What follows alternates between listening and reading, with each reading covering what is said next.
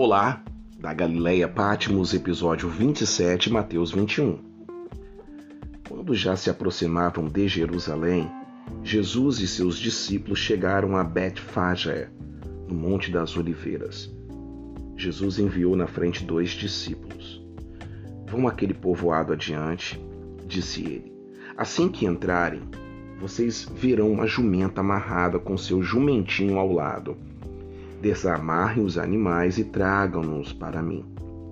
Se alguém lhes perguntar o que está acontecendo, digam apenas: O Senhor precisa deles. E de imediato a pessoa deixará que vocês os levem. Isso aconteceu para cumprir o que foi dito pelo meio do profeta. Digam ao povo de Sião: Vejam, seu rei se aproxima. Ele é humilde, vem montado num jumento, num jumentinho, cria de jumenta. Os dois discípulos fizeram como Jesus havia ordenado. Trouxeram a jumenta, o jumentinho, e puseram seus mantos sobre o jumentinho, e Jesus montou nele. Grande parte da multidão estendeu seus mantos ao longo do caminho diante de Jesus, e outros cortaram ramos das árvores e espalharam pelo chão.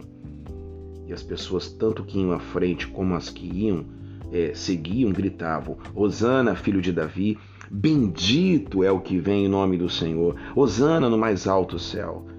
Quando Jesus entrou em Jerusalém, Toda a cidade estava em grande alvoroço. Quem é este? perguntavam.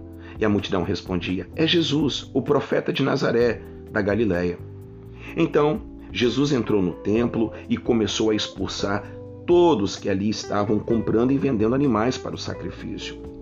Derrubou as mesas dos cambistas e as cadeiras dos que vendiam pombas, dizendo: As Escrituras declaram: Meu templo será chamado casa de oração mas vocês transformaram eles em um esconderijo, um covil de ladrões. Cuidado com o que está acontecendo nas casas do Pai. Os cegos, os coxos vieram a Jesus no templo e ele os curou. Quando os principais sacerdotes e mestres da lei viram esses milagres maravilhosos e ouviram até as crianças no templo gritar: Hosana, filho de Davi, ficaram indignados. Está ouvindo o que as crianças estão dizendo? perguntaram Jesus. Sim, respondeu ele. Vocês nunca leram as Escrituras no Salmo? Eles dizem: Ensinaste criança a beber a te dar louvor? Então ele voltou a Betânia, onde passou a noite. De manhã, enquanto voltava para Jerusalém, Jesus teve fome. Encontrando uma figueira à beira do caminho, foi ver se havia figos, mas só encontrou folhas. Então disse a figueira: Nunca mais dê frutos e, no mesmo instante, a figueira secou. Quando os discípulos viram isso, ficaram admirados e perguntaram: Como a figueira secou tão depressa? Jesus respondeu: Eu lhes digo a verdade. Se vocês tiverem fé e não duvidarem, poderão fazer o mesmo que fiz com esta figueira. E muito mais. Poderão até dizer a este monte: Levanta-se e atira-se ao mar, e isso acontecerá. Se crerem, receberão qualquer coisa que pedirem em oração. Quando Jesus voltou ao templo e começou a ensinar, os principais sacerdotes e líderes do povo vieram até ele e perguntaram: Com que autoridade você faz essas coisas? E quem lhe deu esse direito? Jesus respondeu: Eu lhes direi com que autoridade faço essas coisas se vocês responderem a esta pergunta.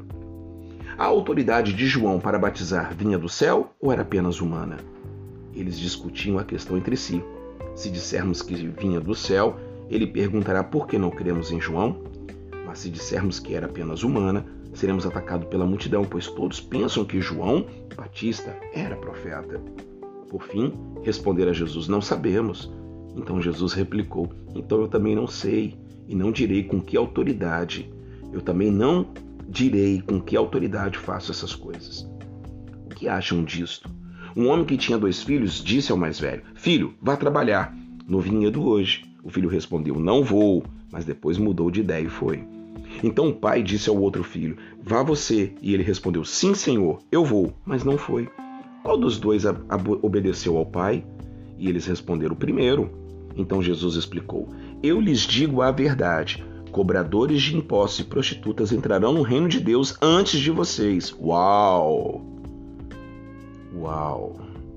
Pois João veio e mostrou o caminho da justiça, mas vocês não creram nele, enquanto cobradores de impostos e prostitutas creram. E, mesmo depois de verem isso, vocês se recusaram a mudar de ideia e crer nele. Agora, ouçam outra parábola. O dono de uma propriedade plantou um vinhedo, construiu uma cerca ao redor, um tanque de prensar e uma torre para guardar. Depois, arrendou o vinhedo e alguns lavradores o partiu para um lugar distante. No tempo da colheita da uva, enviou seus servos a fim de receber sua parte da colheita. Os lavradores agarraram os servos, espancaram um deles, mataram o outro, apedrejaram o terceiro. Então o dono da propriedade enviou um grupo maior de servos para receber maior parte da, da, deles, mas o resultado foi o mesmo. Por fim, o dono enviou seu filho, pois pensou: certamente respeitarão meu filho. No entanto, quando os lavradores viram o filho, disseram uns aos outros: Aí vem o herdeiro da propriedade, vamos matá-lo e tomar posse dessa terra.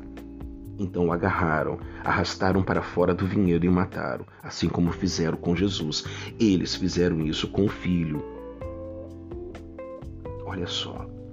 Quando o dono da terra voltar, o que vocês acham que ele fará com aqueles lavradores? perguntou Jesus. Os líderes religiosos responderam: Ele os matará cruelmente e o arrendará o vinhedo para outros, que lhes darão sua, sua parte depois de cada colheita. Então Jesus disse: Vocês nunca leram nas Escrituras? A pedra que os construtores rejeitaram se tornou a pedra angular, Jesus. Isto é a obra do Senhor e a maravilha de se ver. Eu lhes digo que o reino de Deus lhe será tirado dos judeus e entregue a um povo que produzirá devidos frutos, a igreja. Quem tropeçar nesta pedra será despedaçado, e aquele sobre quem ela cair será reduzido a pó. Quando os principais sacerdotes e fariseus ouviram essa parábola, perceberam que eles estavam falando que eles eram os lavradores maus e que Jesus se referia. Queriam prendê-lo, mas tinham medo das multidões, pois ele considerava um profeta. Uau! Amanhã a gente continua. Shalom Aleichem!